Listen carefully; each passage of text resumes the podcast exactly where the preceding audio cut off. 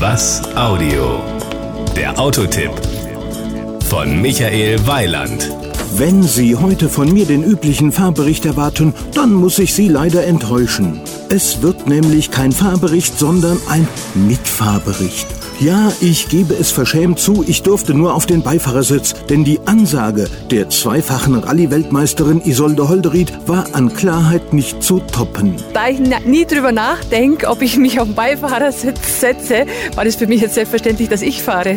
Ich muss zugeben, allzu böse war ich nicht drüber, denn der Reiz des Fahrenwollen wurde von der Sorge des Kaputtmachen deutlich überlagert. Das Objekt der Begierde war der LFA, ein super Sportwagen von Lexus und entsprechend wertvoll.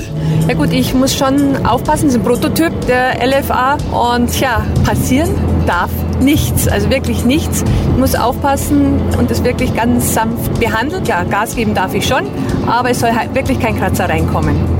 Als Prototyp ist das Auto natürlich unbezahlbar, doch auch die spätere Serienversion ist nichts für BAföG-Empfänger. Demzufolge nennt Ulrich Selzer, der Geschäftsführer von Lexus Deutschland, den Preis auch eher leise. 375.000 inklusive Steuern und Bereitstellung. Ja, Sie haben richtig gehört, dieser Bolide kostet 375.000 Euro, aber man kann den Preis durchaus rechtfertigen. Zu den Kosten vielleicht, das Fahrzeug ist ein Technologieträger, zu 65 Prozent besteht die Karosse aus Carbon. Das haben wir bewusst gemacht, weil wir Carbon eigentlich langfristig als den äh, Werkstoff der Zukunft sehen. So wie wir vom, beim Hybrid vor 30 Jahren angefangen haben, also den ersten zu bauen, ist jetzt dieses Fahrzeug das erste seiner Art aus Carbon.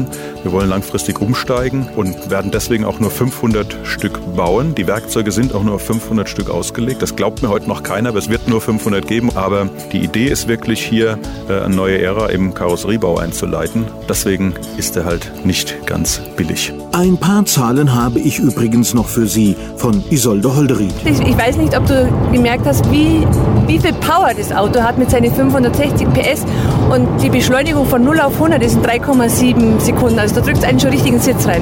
Und wenn wir eben auf der Rennstrecke gewesen wären, dann hätten wir auch 325 fahren können. Aber das wollte ich dir natürlich nicht antun.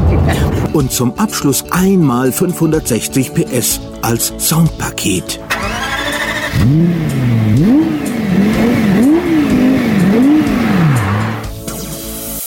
Das war ein Beitrag von Michael Weiland. Mehr zu diesem und anderen Themen gibt's auf was-audio.de.